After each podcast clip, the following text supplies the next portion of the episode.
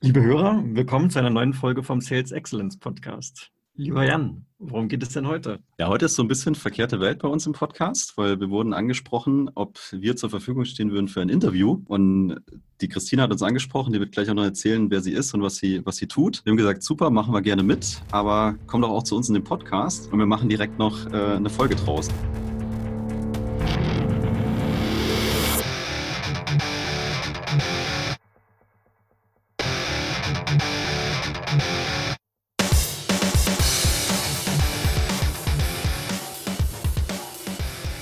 Vorab noch zwei Hinweise geben. Zum einen wird es so sein, dass die Interviewfolge mit der Christina heute sehr lange dauern wird und wir das Ganze deshalb in zwei Teile splitten werden. Der zweite Teil, kann man schon verraten, kommt dann am 16. September, wird der online sein.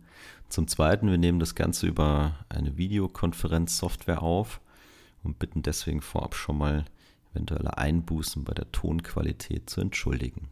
Hey, grüße euch und äh, auch an die Hörer und Hörerinnen. Ja, freue ich mich, dass ich dabei sein darf. Magst du zu dir vielleicht ein, zwei Worte ähm, verlieren, bevor wir dann in deine ganzen Fragen einsteigen? Ja, gerne.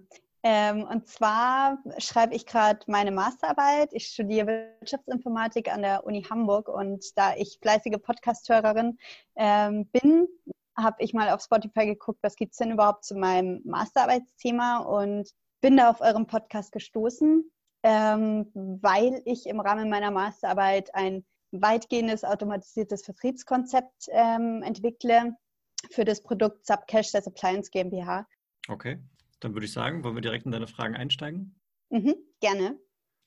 Ich wechsle einen Moment. Und ähm, mein Interviewleitfaden oder mein Experteninterview, um es im äh, akademischen Kontext zu, zu definieren, beginnt erstmal mit so ein paar grundlegenden Angaben von, von zu euch, zu eurer Person. Und zwar mhm. würde mich erstmal interessieren, welche Funktion ihr beruflich derzeit ausübt. Jan, du hast das Wort. Ja, du meinst Alter vor Schönheit. Okay. alles, alles klar. Genau, also wir machen ja zum einen den, äh, den, den Podcast so für uns privat und äh, zum anderen äh, kann man sagen, arbeiten wir beide bei einem großen Softwareunternehmen und äh, ich bin in der Rolle von, vom Pre-Sales Manager. Genau, und ich bin im Pre-Sales, tatsächlich bei Yam im Team. Wie lange macht ihr das da schon? Also im Pre-Sales ähm, kann ich sagen, bin ich die letzten ja, sieben Jahre sieben Jahre ungefähr äh, dediziert. Ähm, das Thema Software begleitet mich eigentlich seit nach meiner Ausbildung. Ja, also sieben Jahre würde ich tatsächlich auch als Antwort geben. Ähm, genau, wobei man muss dazu sagen, Pre-Sales, die Frage ist immer so, wie definiert eine Organisation diese Rolle? Pre-Sales kann viele verschiedene Dinge eigentlich heißen. Bei mir hieß es früher dann auch mal so Solution Architecture oder Solution Consultant oder was auch immer. Aber seit 2012 im Prinzip bei mir. Und wie groß ist eure oder die Vertriebsabteilung, in der ihr arbeitet? Schwer zu beantworten, würde ich sagen. Also die, das direkte Vertriebsumfeld, mit dem wir hier konkret zusammenarbeiten, 50, 60 Leute. Mhm. Und die, die letzte Frage formuliere ich mal als Antwort. Ich nehme an, dass ihr bereits ausreichend Erfahrungen gesammelt habt im direkten Umgang mit Kunden. Ja, glaube ich, kann, kann man so stehen lassen. jeden Tag, jeden Tag. Dann würde ich direkt zum zweiten Teil übergehen. Und zwar geht es mir hier erstmal so ganz allgemein um die Umsetzung ähm, eines automatisierten Vertriebskonzepts. Und da würde mich zunächst interessieren, was für euch überhaupt Automatisierung oder Digitalisierung des Vertriebs bedeutet. Ich würde jetzt mal auf Digitalisierung als erstes eingehen. Ich glaube, also für mich verbirgt sich dahinter die Verwendung von Werkzeugen, die mir den Vertriebsalltag erleichtern. Es gibt ja im Vertriebszyklus, je nachdem, welches Unternehmen man sich jetzt anschaut, ja ganz viele verschiedene Aktivitäten, die irgendwie vom Start bis zum, zum Ende führen. Ich meine, glaube, so Industrie-Schlagwort ist, glaube ich, immer so Lead to Cash. Das ist äh, ja so das, was so die Unternehmen, ähm, wie sie es bezeichnen. Und dort gibt es verschiedene Aktivitäten und die gilt es zu unterstützen. Und wie ich sie unterstützen kann, ist natürlich mit Software. Und das würde ich als Digitalisierung des Vertriebsprozesses bezeichnen. Ähm, und Automatisierung ist für mich eine Ausprägung von mh, hm, effizienter Vertrieb. Und darum geht es ja auch ganz viel bei uns in unserem Podcast. Und anhand der Fragen, die du uns zukommen lassen hast, geht es auch bei dir darum. Automatisierung und Effizienzsteuerung ist für mich ähm, das Oberste und ein Teil davon kann vielleicht Automatisierung sein. Mhm. Ja, ich würde es vielleicht ähm, ergänzen. Also ich denke, es ist ein Stück weit Mittel zum Zweck. Für mich wäre immer das Ziel, dass ich sage, wir als Vertrieb können uns auf das Wesentliche konzentrieren, was für mich erstmal der Kunde wäre und dem am Ende dann was äh, zu verkaufen. Es gibt unheimlich viele Tätigkeiten, die wir äh, vom Prozess her machen müssen, im Vertriebsprozess äh, etc. oder Aufgaben, die wir von unserem Management äh, bekommen, dass wir Besuchsberichte führen, solche Geschichten. Und ähm, Automatisierung und Digitalisierung würde dann für mich heißen, den Vertriebsleuten das Leben dort so einfach wie möglich zu machen, um genau zu dem Effizienzgewinn, den der Tim angesprochen hat und zu diesem Fokus. Ja, wir können uns um unsere Kunden kümmern und müssen uns nicht mit administrativen Tätigkeiten beschäftigen, haben die Informationen zur Verfügung, die wir brauchen zum richtigen Zeitpunkt und so weiter und so fort. Das eben sowohl prozesstechnisch ähm, als auch tooltechnisch am Ende des Tages so umzusetzen, dass ich das Maximum für den Vertriebler rausholen kann. Ja, also ein Maximum heißt ja in dem Fall eigentlich mit möglichst wenig Aufwand, möglichst viel Geschäft am Ende. Also in den meisten Unternehmen vermutlich Umsatz, Vertragsabschlüsse, Neukundengewinnung. Genau. Ja, du meintest jetzt, Jan, in dem Zusammenhang, ähm, dass man mehr Zeit für die Kunden hat wenn es insoweit automatisiert ist, dass die Kunden möglichst selbstständig das Produkt erwerben, sich Dinge freischalten, was runterladen, gerade in, der, in dieser Softwareumgebung, ähm, würde das ja dann eher diesen Effizienzfaktor noch hervorheben, ne? wenn, wenn dieser Kundenkontakt eigentlich gar nicht mehr zustande kommt. Also zu diesem Zwischenmenschlichen kommen wir später noch, aber die Frage lag mir jetzt gerade schon auf. Ne? Abs absolut. Also ich glaube, wenn ich ein Produkt habe, was ich so einfach verkaufen kann und den Kunden Möglichkeiten geben kann, das komplett selbstständig zu verwalten, äh, dann auf jeden Fall. Ich glaube, es kommt stark darauf an, welche Art von Softwareprodukt ich vertreibe. Ne, habe ich eine erklärungsbedürftige Software oder habe ich irgendwas, was so einfach benutzbar ist oder so einfach gemacht werden kann, dass ich mir darüber nochmal was, was reinholen kann. Ich denke auch, dass bei äh, komplexerer Software das durchaus ein valider Ansatz ist, dass ich diesen Kaufprozess, Vertragsabschlüsse etc. auch über solche Kanäle dann automatisieren kann. Ja, und Dinge, die heute vielleicht manuell laufen, äh, wo dann vielleicht E-Mails verschickt werden oder wo immer wieder einer nachfassen muss, dass ich auch die mhm. digitalisieren kann. Ja, Im Zeitalter von, äh, sag ich mal, Commerce-Systemen etc. und wo ich auch Prozessflows hinterlegen kann, die dann genau die Anforderungen, die ich habe oder die meine Kunden haben an zum Beispiel den Einkaufsprozess oder Freischaltprozess oder sowas, das, das mit abdecken. Absolut. Mhm. Ja, cool. Ich meine, das, was du, was du jetzt gerade sagst, also den vollautomatisierten Vertriebsprozess bedeutet ja dann im Prinzip, das ist ja der maximale Effizienzgrad. Also ich kann den Kunden bedienen, ohne dass irgendjemand manuell irgendwelche Aufwände hat. Und ähm, ich glaube, was wir sehen, ich meine, keine Ahnung, vor 40, 50 Jahren oder sowas, hattest du tatsächlich die Leute, die an deine Tür geklopft haben und haben den Staubsauger verkauft und haben dich beraten, okay, das ist hier vielleicht jetzt für dich der richtige oder so. Das braucht heute keiner mehr. Heute geht jeder auf Amazon und da ist wahrscheinlich im Zweifelsfall gar kein Mensch mehr involviert, um einen Staubsauger zu verkaufen. Ja. Ähm, und selbst bei komplexeren Produkten haben wir, glaube ich, auch diesen Trend, dass es immer mehr und darum geht es auch in unserem letzten Podcast mit dem Martin Heibel. Da ging es ja darum, dass, dass eben so eine tektonische Verschiebung im Vertrieb dafür sorgt, dass eben jetzt zum Beispiel auch vermehrt Inside Sales, wo früher ein Consultant noch zum Kunden gegangen ist, vermehrt jetzt Inside Sales schon Vertragsabschlüsse machen kann. Das heißt, da muss keiner mehr reisen, da muss keiner mehr ähm, Material ausdrucken ähm, und wir haben da schon höheren ja, Automatisierungsgrad. Und das geht wahrscheinlich in die Zukunft so weiter, dass der auch weiter steigen wird, auch bei komplexeren Produkten. Mhm komplexeren Produkten. Ich glaube aber, je komplexer das Produkt, desto größer ist äh, initial auch die Kommunikation zwischen Vertrieb und dem potenziellen Kunden, äh, weil es einfach Dinge gibt, die sich der Kunde vielleicht nicht von der Stange kauft, weil auch wieder ein Implementierungsprojekt dranhängt und, ja. und solche Sachen. Aber wenn ich vielleicht einmal sowas wie ein CRM gekauft und implementiert habe und es geht dann nur darum, weitere User freizuschalten, dann kann ich sowas mit Sicherheit vernünftig digitalisieren. Ich sage, ich gehe irgendwo rein, ich sehe, ich habe jetzt 500 User, ich brauche noch 25 mehr, klicke das an, äh, die werden automatisch freigeschalten und ich kann das in die nächste Abteilung zum Beispiel noch ausrollen als Kunde. Das definitiv. Mhm. Super, danke für die ausführliche Antwort schon mal. Ähm, die nächste schließt sich daran an. Falls ihr dem noch was hinzuzufügen habt, gerne. Und zwar äh, habe ich mich gefragt, wie man das ähm, prozessual, aber auch methodisch und natürlich auch technologisch am besten umsetzen. Ähm, ihr, wie gesagt, ihr habt jetzt schon viel gesagt. Wenn euch noch was einfällt, dann dürft ihr es gerne noch mal ergänzen. Könnten wir auch weiter. Nö, also ich kann was ergänzen. Ja, so ein, zwei Gedanken kommen mir dazu auch. Ich glaube, auf die Frage gibt es gar keine pauschale Antwort. Ähm, ich glaube, das hängt ganz stark vom Geschäftsmodell, vom Produkt und von meinem Kundenkreis und meiner eigenen Organisation ab, was da der richtige Prozess und die richtige Methode ist. Ich glaube, über Vertriebsmethoden sprechen wir vielleicht im Laufe des Gesprächs auch noch. Da gibt es ja auch viele verschiedene Ansätze und ähm, da muss man, glaube ich, mal sich ein bisschen Gedanken machen, was ist für mich das Richtige, um eben möglichst effizient und schnell ähm, eben die positiven und Automatisierung äh, da ja, umsetzen zu können. Und das Gleiche gilt natürlich auch für Technologie. Ja. Ich meine, es gibt ja sehr viele Anbieter in allen möglichen Bereichen der Vertriebsautomatisierung und ähm, viele sind sehr erfolgreich und zu ganz guten Gründen, weil die nämlich ganz unterschiedliche Nischen bedienen ähm, mhm. und jeweils die Anforderungen des, des jeweiligen Industrie-Verticals äh, zum Beispiel adressieren. Mhm.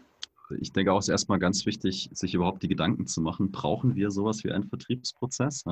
Ich denke, ab einer ab einem bestimmten Punkt brauchst du den auf jeden Fall. Und dann, wie es der Tim gesagt hat, gibt es ja verschiedene, sag ich mal, bekannte Methoden im Markt, ja, sowas wie Müller-Heimen zum Beispiel, hattest du wahrscheinlich auch im Kopf. Oder andere erprobte Prozessmethoden. Und dann muss ich mir die anschauen, dann muss ich die auf mein Unternehmen adaptieren.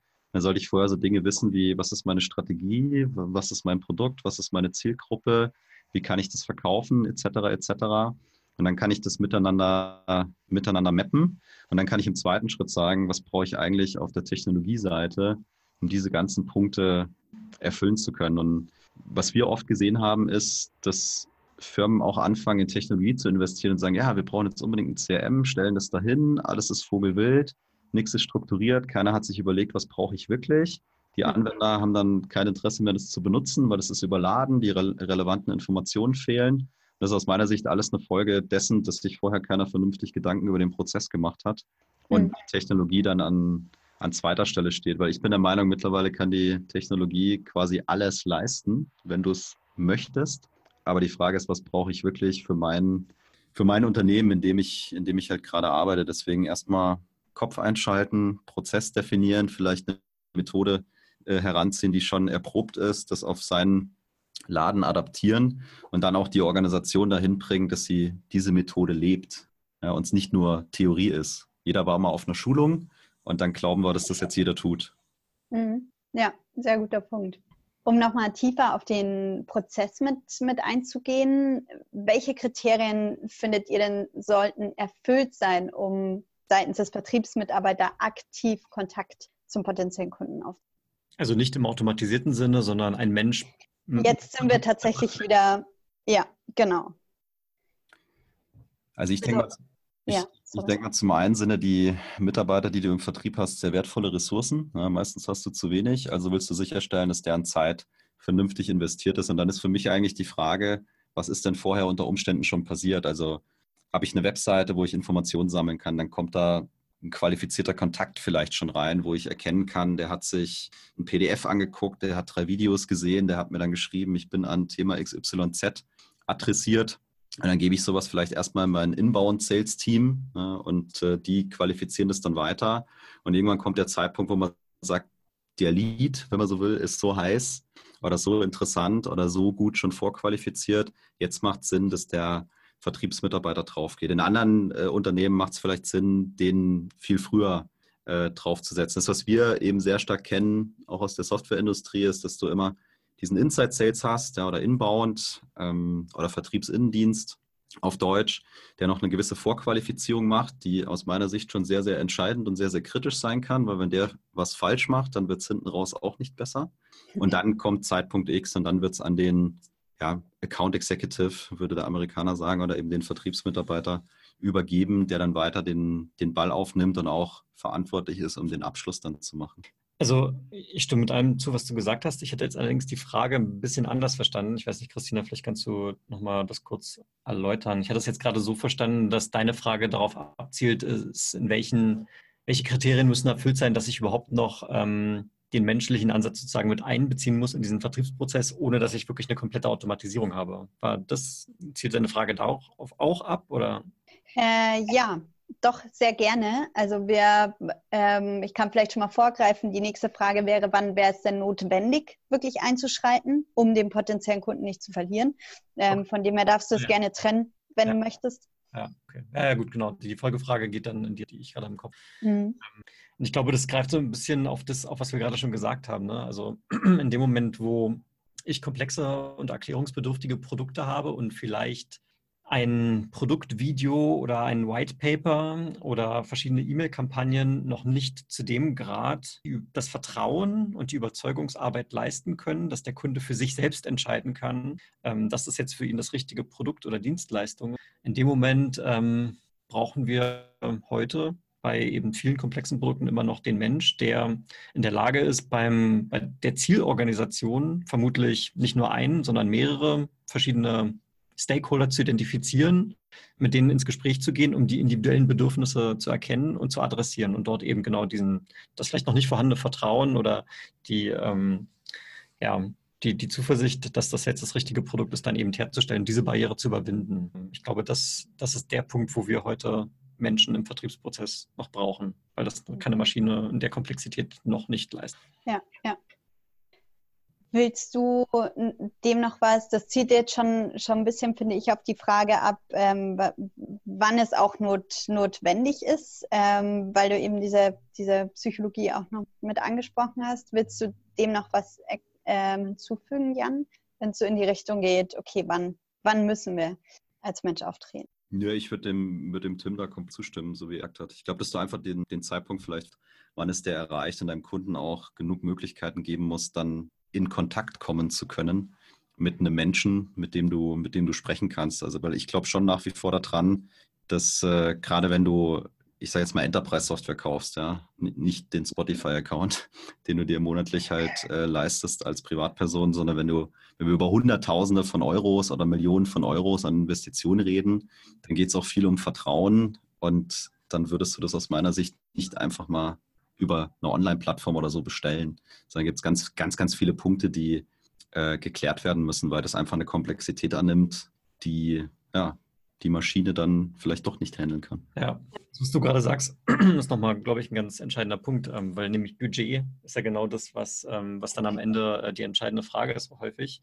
Ähm, und vielleicht hast du bei, keine Ahnung, in bestimmten Organisationen, also wenn ich jetzt bei B2B bleibe, ähm, hast du gewisse Budgets in einem gewissen Hierarchielevel, keine Ahnung, der Abteilungsleiter kann über 10.000 Euro verfügen und wenn der jetzt der Meinung ist, okay, wir brauchen hier die Software, die kostet 500 Euro, dann trifft er halt die Entscheidung und das war es dann auch. Aber in dem Moment, wo du da wächst und das Budget ist auf einmal sechsstellig, siebenstellig, wie du gerade sagst, Jan, dann, dann hast du diesen komplexen Deal und dann, ähm, dann geht es halt eben nicht mehr über eine Marketingkampagne oder so. Ja, ja. Ich denke, gerade wenn es in Richtung Prozesssoftware geht und sowas, und da würde ich zum Beispiel auch ein CRM mit reinpacken wollen ja, und viele andere Dinge auch noch, dann hast du einfach eine sehr individuelle Komplexität. Und wenn du heute auf die Webseiten gehst, dann siehst du sehr allgemeine Beschreibungen. Ja, jeder schreibt immer hin, wir können alles. Ja, und noch besser als die anderen und so weiter. Und du willst aber für dich natürlich rausfinden, was ist für mich jetzt der beste Partner, der beste Dienstleister. Und diese Schritte kannst du aus meiner Sicht zumindest Stand heute nicht hundertprozentig automatisieren. Da brauchst du ganz, ganz viel Interaktion.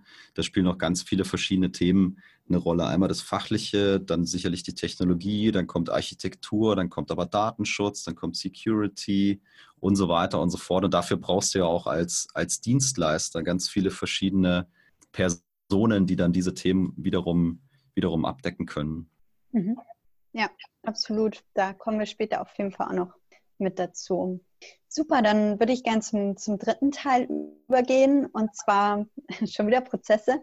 Ähm, um die prozessuale und organisatorische Umsetzung jetzt da. Und da würde mich interessieren, also wir oder zum, zum Hintergrund, wir nutzen ein CRM-System ähm, und sind da eben gerade dabei, so eine Sales Pipeline mit Deal Stages entsprechend aufzubauen ähm, und haben uns gefragt, welche, aber auch wie viele Sales Pipelines sollen wir da denn mit anlegen? Ähm, und da würde mich eure Empfehlung interessieren, vor allem auch, inwiefern man unterscheiden sollte oder müsste ähm, zwischen unterschiedlichen Produkten oder eben auch Inbound, Outbound Strategien, die so Automatisierung versus manuell ähm, gegenüberstellen.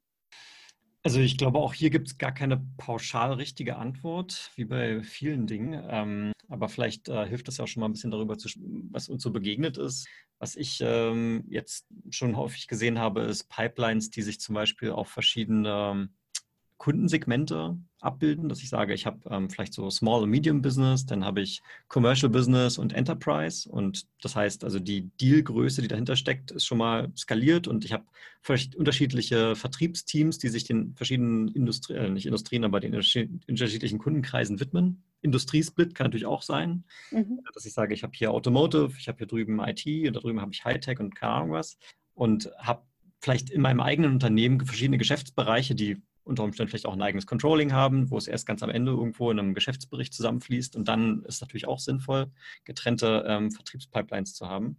Ähm, genau, und was, was ich letztens auch mal gesehen habe, ist, ähm, dass, äh, so genau wie du gerade schon sagst, also dass eine Pipeline separat für Inbound und Outbound ähm, aufgebaut wird. Also da gibt es dann getrennte Inside-Sales-Teams, die einen kümmern sich nur um potenzielle potenzielle Kunden, die sich irgendwo mal für ein White Paper angemeldet haben oder für einen Online-Kurs oder haben einfach mal ihre E-Mail-Adresse eingegeben. Das ist das eine. Und dann gibt es welche, die machen tatsächlich nach außen hin Cold Calling und die sagen, okay, hier ist unser Vertriebsuniversum, alle potenziellen Kunden und telefonieren halt nacheinander ab, vielleicht basierend auf verschiedenen ähm, Kriterien. Und das landet dann erstmal in unterschiedlichen, in unterschiedlichen Pipelines. Ähm, ja.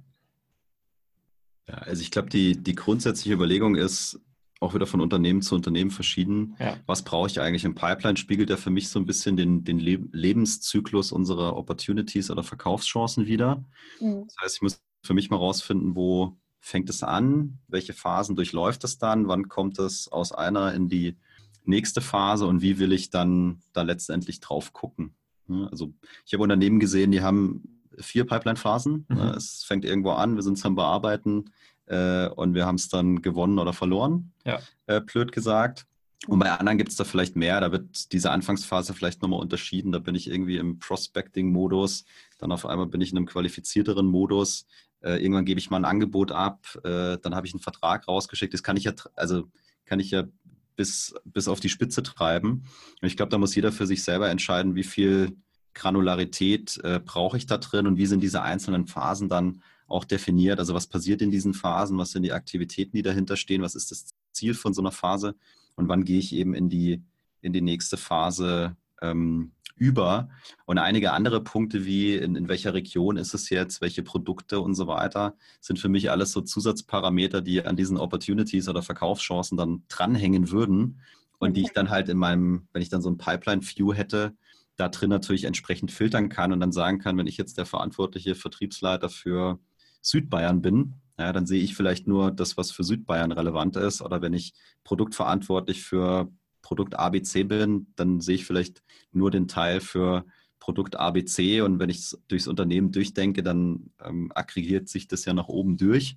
Und der, der ganz oben sitzt, der hat ja dann den gesamtheitlichen Blick aufs Unternehmen und sagt, okay, wir haben uns 100 Millionen Umsatz als Ziel gesetzt. Wir stehen jetzt bei so und so viel. Meine Pipeline splittet sich so auf wir haben ein Problem. Ja? Oder wir liegen super gut im Rennen und äh, wir werden vielleicht sogar unsere Ziele übertreffen. Ne? Ich glaube auch da, also auch da gibt es viele Modelle, die verfügbar sind. Wenn ich mir CRM wieder anschaue, die liefern da irgendwas schon mit. Ich glaube aber, dass es äh, sehr, sehr sinnvoll ist, sich als Unternehmen Gedanken darüber zu machen, wie gucke ich auf meine Pipeline ja? und wie bewerte ich dann auch meine Pipeline. Also was ist die Wertigkeit von dem, was da drin steht? Weil das eine ist, da steht jetzt ein, keine Ahnung, 10 Millionen Euro äh, Deal in der Pipeline drin und dann ist die Frage, ja, was heißt das eigentlich? Ne? Also in welcher Phase ist der?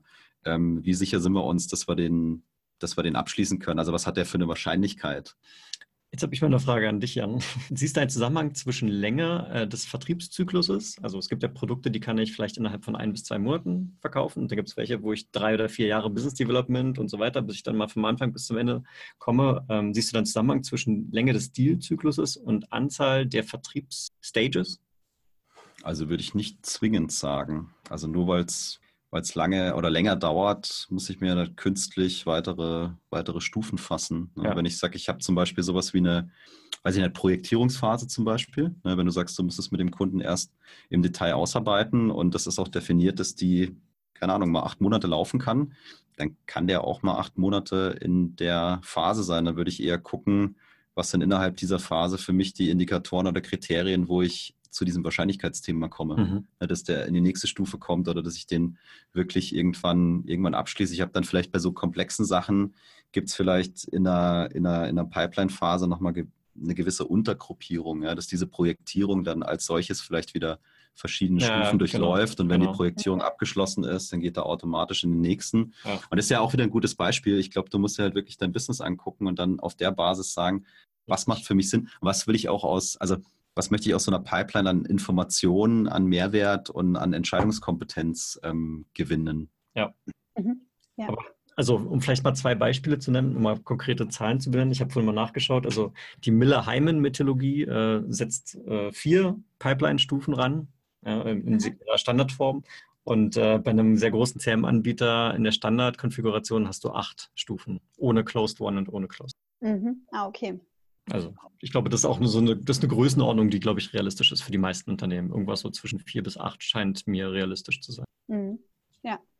Jetzt haben wir wieder den, den Fall, eine sehr spezifische äh, Frage, die sich wahrscheinlich nicht spezifisch beantworten lässt, weil es immer auf den Kontext ankommt. Ähm, natürlich haben wir uns auch gefragt, hey, welche Phasen ähm, sollten wir denn am besten installieren, auch was die Detailtiefe mit, mit angeht. Und ja, wie, mittels welcher Phasen würdet ihr daher so eine Sales Pipeline organisieren? Ähm, vielleicht auch vor dem, vor dem Hintergrund, klar, kommt immer auf den Kontext an, ne? Ähm, aber vor dem Hintergrund und vor dem Prozess natürlich, aber bezogen auf eure Pre-Sales-Folge, finde ich, habt ihr da äh, ganz gute, also aus Framework-Sicht quasi, habt ihr das sehr, sehr cool so allgemein dargestellt, wo ich mir dachte, okay, da habe ich jetzt so ein Werkzeug und das kann ich jetzt anpassen auf unsere Situation. Vielleicht dazu Sales Pipeline auch was ein? Also du, deine Frage zielt jetzt darauf ab, welche konkreten Phasen wir sehen würden. Mhm, ja. Genau. Also wenn ich jetzt mal, wenn ich jetzt nochmal das Miller-Hyman-Beispiel geben darf, ja, dann ähm, die fangen halt an mit Universe. Das ist deren erste Phase und Universe ist im Prinzip mal grundsätzlich alles. Jeder, der potenziell irgendwie von uns ein Produkt kaufen könnte, ist in Universe drin. Und dann geht es halt los, dann nennen, äh, okay, das ist englische, englische Terminologie, die sie hier verwenden, above the funnel. Das sind dann schon so, und da ist dann genau die Frage, wie komme ich von the universe zu above the funnel? Könnte zum Beispiel sein, ähm, der Kunde war mal im Rahmen von irgendeiner Marketingaktion, hat der sich mal irgendwo registriert, irgendwo hat er mal seine Kontaktdaten hinterlassen, keine Ahnung, und dann landet der vielleicht schon in above the funnel. Und das sind dann vielleicht auch, je nach, je nach äh, potenziellen Kundenkreis, sind es vielleicht immer noch Hunderttausende, Tausende oder vielleicht auch nur Hunderte, keine Ahnung. Ja, und, und dann geht es halt so weiter. Bei, bei Wilhelheim nennt sich dann, die nächste Stufe nennt sich dann in the funnel dann mhm. Best View und dann nach Best View kommt nichts mehr. Also mhm ja, Best View spricht ja für sich selbst. Also die am vielversprechendsten Opportunities sind in Best View, die mit der höchsten Abschlusswahrscheinlichkeit, wo schon die meisten Gespräche stattgefunden haben, wo wir am meisten wissen. Ähm, genau, das ist, das ist deren Split. Mhm. Ähm, aber du sprichst auch gerade auf unsere Pre-Sales-Folge wo wir ja, natürlich stark aus der Pre-Sales-Brille schon, ich sag mal, vorqualifizierte Leads gefüttert bekommen und dann trotzdem noch ähm, gewisse Phasen sehen. Ähm, aber vielleicht willst du dazu was sagen. Ja, ich glaube, also das Miller Hyman ist ja sehr, sag mal, generisch, generisch aufgebaut. absolut, ja. ja dass es, dass es letztendlich jeder verwenden kann. Und da musst du natürlich diese einzelnen Phasen weiter ausdefinieren. Wenn man sich jetzt sowas wie CRM-Anbieter, hast du ja auch vorhin erwähnt, ähm, anguckt, dann kann man zum Beispiel sowas wie diese Universe-Phase kann ich auf sowas wie Prospecting und so ein Stück weit fängt dann die Qualification an. Das wäre dann schon, genau. schon, schon die nächste Phase. Und ich glaube, wichtig ist auch eins, in jeder Phase kann es natürlich einen Exit geben, weil wir zu dem Schluss kommen können, es ist doch nichts und dann fliegt das Ding ja auch aus der Pipeline Richtig. wieder raus und ist sozusagen ja, in dem Fall gar nicht closed lost, sondern hat halt einfach nicht gepasst. Ja, auch da kann ich ja, keine Ahnung, dann irgendwelche Gründe und sowas hinterlegen. Und dann würde ich von so einer Qualifizierungsphase wahrscheinlich klassischerweise weitergehen in tiefere Analyse. Ja, was sich so ein bisschen mit dem, was wir unter Discovery natürlich primär verstehen, ähm, deckt. Und wenn ich da dann wiederum zu dem Schluss komme und ich sage, okay, das ist immer noch wertvoll oder es wird immer, immer wertvoller, geht es ja darum, entsprechende Value Proposition aufzubauen ja, oder eine Mehrwertargumentation aus. Aber spickst du gerade auf meinen Zettel, oder was? Ich habe die auswendig. ich habe die alle, alle auswendig im Kopf. Ich habe hab ja auch mal gearbeitet. Ja. Und dann bist du so weit, dass du sagst, okay, wir haben sozusagen den Mehrwert dargestellt. Und dann würde ich irgendwo in das Closing reingehen. Und auch das Closing kann ja wieder verschiedene äh, Phasen haben, dass ich sage, so jetzt ist ein kommerzielles Angebot da, äh, jetzt ist irgendwann mal ein Vertrag da, Jetzt bin ich in der Finalisierungsphase ja, oder es wird nochmal irgendwo, irgendwo verhandelt, wenn ich sowas separat darstellen kann. Und je höher das Ganze dann rückt, desto wahrscheinlicher wird es vermutlich auch, dass der Deal dann reinkommt. Dann habe ich am Ende noch gewonnen und verloren. Also ich würde grob grob sagen, ich habe irgendwo dieses Thema Initiale und Qualifizierungsphase, die muss irgendwie da sein. Ich habe diese Vertiefungsphase am Ende des Tages und ich habe dann die Phase, wo es sehr konkret wird, auch kommerziell und in Richtung Vertrag und in Richtung Verhandlungen. Und dann ist es, ist es geschlossen. Und das deckt sich sehr stark mit dem Miller Hyman, was der Tim erzählt hat. Und dann muss ich in, innerhalb ja, von so einem Framework mir halt ausformulieren, welche machen da für mich Sinn. Ja, also ich habe auch schon Firmen gesehen, die haben da zehn oder zwölf drinstehen, weil die halt sagen, für uns macht das total Sinn, für uns ist das wichtig, wir wollen es fein granularer aufsplitten. Ich bin der Meinung, man kann es auch sehr schlank halten und kann innerhalb dieser Phasen dann dediziert nochmal Aufgaben oder Ziele definieren, die es da drin abzuarbeiten gilt, um das auch quasi voranzubringen, um die Wahrscheinlichkeit zu erhöhen, um die nächste Phase zu erreichen. Und ich kann das über mehrere Ebenen, Ebenen aufziehen. Eine andere Sache, die mir jetzt gerade noch dazu einfällt, und der Kontext ist ja hier Automatisierung des Vertriebes, wo ich mal sagen würde, wenn du den maximalen Automatisierungsgrad hast, dann ist es ja im Prinzip Marketing und gar nicht mehr so sehr das klassische Vertrieb, äh, die Aktivitäten. Und da, ähm, dazu haben wir auch noch demnächst mal einen Gesprächspartner und ähm, dort haben wir das Konzept von sogenannten Kadenzen kennengelernt, also Marketingkadenzen, wo du im Prinzip sagst, okay, wir haben hier potenzielle Kunden mal grob aus irgendwelchen Gründen identifiziert und haben Marketingkampagnen und jetzt schicken wir an die mal so ein Standard-Newsletter und dann sind die im Prinzip in dieser Kadenz drin und je nachdem, wie die auf so ein Newsletter reagieren, gibt es dann einen Entscheidungsbaum, der sagt, okay, hat er jetzt auf den Link 1, Link 2 oder Link 3 geklickt? Hat er dann mhm. auf der Webseite sich das Video angeguckt oder das White Paper runtergeladen? Und dieser Entscheidungsbaum wird praktisch ausformuliert und je nachdem, wie sich dann der Empfänger von dieser originalen Mail im Laufe dieses Entscheidungsbaums in, ja, eben entscheidet, landet der in unterschiedlichen Aktivitäten, die dann darauf folgen, auf seinem Verhalten. Mhm. Und ähm, das könnten ja auch im Prinzip das Marketingphasen, würde ich mal sagen, ja? keine klassischen Vertriebsphasen. Aber ähm, der Gedanke kam mir jetzt so gerade in Hinsicht auf Automatisierung, weil das ist ja im Prinzip mhm. dann, sag mal, das Endgame, ja, ähm, dass du, dass du das automatisierst und diese Entscheidungsbäume hast und die traversierst und dann vielleicht mal wieder zurückschiebst, ja, back to the universe, oder eben tatsächlich dann sagst, okay, hey, hier haben wir ganz konkrete Verkaufschancen, dann ist es vielleicht am Ende nur noch ein Telefonat, was zum Abschluss führt oder so. ja. ja.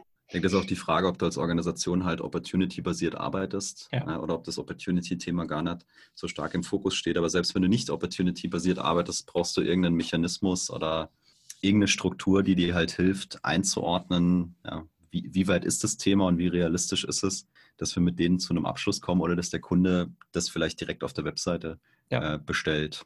Mhm. Ja, ähm, für euch zum, zum Hintergrund, ähm, cool, dass du das, das angesprochen hast mit, diese, ähm, mit dem Marketingbereich. Tatsächlich ähm, haben wir das so für diese Appliance GmbH mit, mit vorgesehen. Oder ich habe jetzt mein Masterprojekt auch tatsächlich dahingehend abgeschlossen, dass wir den Marketingbereich automatisiert haben. Und zwar genau wie du gesagt hast. Also wir haben so ein E-Mail-Nurturing gestartet, und ein Workflow dazu, der dann entscheidet, okay, die Mail wurde geklickt, dann dieser Link wurde geklickt, dann schickt danach nochmal die Mail. Ähm, ist jetzt gerade in der Umsetzung, von dem her kommen bei uns im Sales, nur für den weiteren Gesprächsverlauf, dann könnt ihr das so ein bisschen einordnen, tatsächlich schon sehr qualifizierte Kunden mit, mit an, wo wir sagen, okay, haben irgendwie schon Interesse oder ja. sind Angst. Ja, so sollte es auch sein. Ja. Im besten Fall. Das gebe ich so gerne weiter. Ähm, ja, dann zur, zur nächsten Frage. Es gibt ja so, so unterschiedliche Szenarien und ähm, da vielleicht auch gerne die Unterscheidung automatisiert oder manuell, wenn ja, wie. Äh, das erste Szenario wäre, wie geht man ähm, oder welche Handlung, Handlungen folgen darauf, wenn ein Kunde ein Angebot angefragt hat. Welche Handlungen folgen, wenn der Kunde ein Angebot angefragt hat? Genau, oder sollten natürlich ähm, aus, aus Sicht, ähm, also seitens des Vertriebs. Also mir fallen dazu so ein paar Antworten ein, aber eine klassische Situation, die ich häufiger schon mal erlebt habe, dass man mit einem konkreten Kunden, mit dem man aber jetzt noch nicht sehr viel interagiert hat, dass der mhm. relativ schnell sagt, ja, kann ich mal ein Angebot dazu sehen. Ähm, und in meiner Erfahrung machen sich manche Vertriebsmenschen dann sehr leicht und stellen es dann tatsächlich bereit. Und ähm, mhm. äh, in vielen Fällen ist es dann vielleicht einfach noch zu früh, weil man noch viel zu wenig verstanden hat, was die konkreten Anforderungen und Bedürfnisse und ja, wie auch vielleicht so ein Entscheidungsprozess äh, bei meinem Zielkunden aussieht. Das heißt, ich glaube, ganz häufig, wenn so eine Anfrage kommt, darf ich mein Angebot sehen, muss man das im Kontext des bisherigen Passierten äh, einbetten. Und es, äh, ja, also auf jeden Fall ist die Antwort nicht sofort jedes Mal ein Angebot schicken, ja, aber kann natürlich auch sein, klar, wenn ich meine, ein guter Verkäufer erkennt natürlich auch, wenn dann die, ähm, die Opportunity vor ihm liegt und dann muss er natürlich auch mal die Sache bepreisen und ein Angebot schicken. Ja, aber ich glaube, es kommt stark auf den, auf den gegebenen Kontext drauf an. Ja. Das würde ich auch so sehen. Also wenn du alle Informationen hast, die zu dem Zeitpunkt brauchst, um das zu machen, also wenn alle, alles klar ist sozusagen, äh, ich die verschiedenen Parameter habe, die, die notwendig sind, dann glaube ich, kann ich dem Kunden schon ein Angebot schicken. Ja? Mhm. Äh, das heißt, es wird wahrscheinlich ein bisschen später im Prozess passieren, weil viele Dinge, jetzt, also ich bleibe jetzt bei Enterprise Software, aber viele Dinge natürlich geklärt werden müssen. Was will der Kunde für eine Vertragslaufzeit haben? Wie viel User oder welche Art der Nutzung ähm, habe ich da im, im Hinterkopf? Ist der Kunde bereit, als Referenz zu agieren, was ihm vielleicht potenziell mal einen Discount einbringen könnte? Oder behalte ich mir sowas als Verhandlungsmasse dann für, für später vor? Also ich glaube, wie der Tim gesagt hat, der, es kommt stark auf den Zeitpunkt an und es kommt stark auf das an, was ich schon weiß. Und es kommt vielleicht auch stark darauf an, mit wem ich da gerade spreche. Mhm. Also bin ich schon bei der Person, die auch mit den Zahlen dann was anfangen kann oder muss der mich auch mal zu dem, zu dem nächsten bringen? Ähm, oder ist es vielleicht intelligenter, mit einer Range zu arbeiten, weil Dinge noch ungeklärt sind? Ähm, mhm. Oder geht es nicht nur um Lizenzangebot, ja, sondern geht es vielleicht auch, auch was, was kostet mich das denn, diese Software dann zu implementieren? Ja, und äh, da kann aus meiner Sicht keiner einfach mal schnell ein Angebot abgeben, sondern da muss ich halt ein bisschen tiefer graben, vielleicht ein sogenanntes Scoping nochmal machen, um überhaupt mal an den Punkt zu kommen, eine valide oder halbwegs valide Aussage treffen zu können. Mhm. Ja. Das heißt, der zweite Fall, den ich hier als Frage formuliert habe, ähm, kommt eigentlich gar nicht mehr vor. Und zwar der Fall, wenn ein Angebot angefragt wurde, aber Probleme auftreten. Probleme, die politischer Natur sind. Ähm, man bekommt das nicht, nicht durchgeboxt. Ähm, organisatorische oder weil wir jetzt von Automatisierung geredet haben, die Infrastruktur ähm, ist nicht darauf ausgelegt oder müsste extrem umgebaut, umgestellt werden. Ähm, diesen Fall hätten wir dann gar nicht, weil ein Angebot ja nur rausgeschickt wird, wenn wirklich alles vorher geklärt ist oder klar ist. Also ich sag mal, das ist natürlich eine ideale Welt. Ich glaube, dass mhm. du, dass du den Fall natürlich schon hast, weil du natürlich auch sagen kannst, selbst wenn mit dem Kunden alles super war, du alle Infos hast, du schickst ihm das Angebot, die sich später trotzdem nicht für dich entscheiden, äh, oder vielleicht neue Informationen auftauchen, die wir vorher nicht kannten. Und natürlich aus der Anbietersicht macht es natürlich Sinn, dass die Kompetenzen geklärt sind. Ja, wenn ich jetzt Enterprise-Software verkaufe und ich habe erstmal meine Listenpreise, dann muss auch klar sein, welche Kompetenz ich als Vertriebler habe. Also wie weit darf ich gehen, ab welchem Zeitpunkt brauche ich vielleicht eine Genehmigung und äh, wie will ich solche Dinge dann auch, auch spielen? Wo steht der Kunde im Entscheidungsprozess? Wissen wir, dass da Wettbewerber von uns mit drin sind, kennen wir in irgendeiner Art und Weise äh, denen ihre Preisstrukturen. Viele haben es ja auf der Website erstmal stehen, etc. Also ich glaube schon, dass es äh, den, den, den Fall geben kann, ja, dass es dazu Problemen, Nachfragen, wie auch immer, Missverständnissen ja, definitiv. Glaube ich auf jeden Fall. Ansonsten wäre ja jedes rausgeschickte Angebot gleich der Deal. Aber das ja, ist, ja, das ist ja nicht die Wahrheit. Also ähm, das passiert natürlich trotzdem, aber ich denke, ähm, es ist die Pflicht des Vertrieblers, diese Hürden so weit wie möglich zu eliminieren. Ja, ja. ja. Mhm. Ähm, bei uns ist der Fall, dass wir eine kostenlose Testversion anbieten. Und da stellen wir uns natürlich die Frage, naja, was machen wir denn? Unser Ziel ist es, zahlende Kunden ähm, zu generieren. Aber wie bekommen wir die dazu, wenn die schon die kostenlose Version nutzen? Ähm, wenn ihr dabei schon auf die nächste Frage eingehen wollt, da frage ich so ein bisschen, inwiefern ihr Bonusprogramme gerade im B2B-Bereich für sinnvoll erachtet. Dann dürft ihr das natürlich auch gern machen, weil es ja schon insofern so ein Boni ist. Ne? So, probiert es Mhm. Also ich weiß noch nicht ganz genau, was sich jetzt hinter dem Begriff Bonusprogramm versteckt, aber ähm, um trotzdem ähm, auf die Frage einzugehen, da gibt es ja ganz viele verschiedene Mechanismen, die man auch aus dem B2C-Bereich, es gibt ja zum Beispiel, was der Spotify von als, äh, als Anbieter genannt, man kann sich ja bei Spotify anmelden und ich zahle keinen einzigen Euro, aber da wird halt alle halbe Stunde, zumindest am Anfang, Werbung geschaltet und je länger ich höre, desto höher frequent kommt diese Werbung und irgendwann nervt es dich so sehr, dass du sagst, ach komm, jetzt greife ich halt doch zu. Ja, ähm, so. Ähm, das, das ist mal das eine. Das heißt also irgendwie eingeschränkte Funktionalität, die dann irgendwie vielleicht ähm, doch irgendwann den, den Wunsch weckt, das voll lizenzierte Produkt zu kaufen. Das geht im Business-Bereich äh, meines Erachtens genauso. Ich meine, bei, bei Cloud-Software ist ja immer der Klassiker, okay, ähm, du kannst dich mit vier, fünf Leuten ähm, anmelden ähm, und dann kannst du das Produkt voll nutzen und dann hast du vielleicht eine zeitliche Restriktierung oder du hast ähm, eine Kapazitätsrestriktierung, das heißt mehr als fünf geht dann auch nicht und dann auch nur für 30 Tage und das kann natürlich ein, eine ausreichende Zeit sein, um die Neugier so stark zu wecken oder den Wunsch zu kaufen, so stark zu wecken, dass, dass es dann ähm, zum Abschluss kommt. Ähm, die Lockmechanismen sind wahrscheinlich vielfältig dort an der Stelle. Ja. Oder was du auch häufig siehst, dass du ähm, eine Basisfunktionalität bereitstellst. Ich glaube, äh, bei HubSpot ähm, habe ich das mal gesehen. Da hat man so eine gewisse Basisfunktionalität, aber es gibt ganz viele Add-ons und alle Add-ons davon ähm, kosten nochmal extra Geld. Wo mhm. du dann sagst, okay, jetzt stoße ich relativ schnell irgendwann mal an die Grenzen von der Basisfunktionalität und kann das da aber eigentlich auch noch gut gebrauchen mhm. und, ähm, und mache dann so äh, mein Geschäft. Mhm.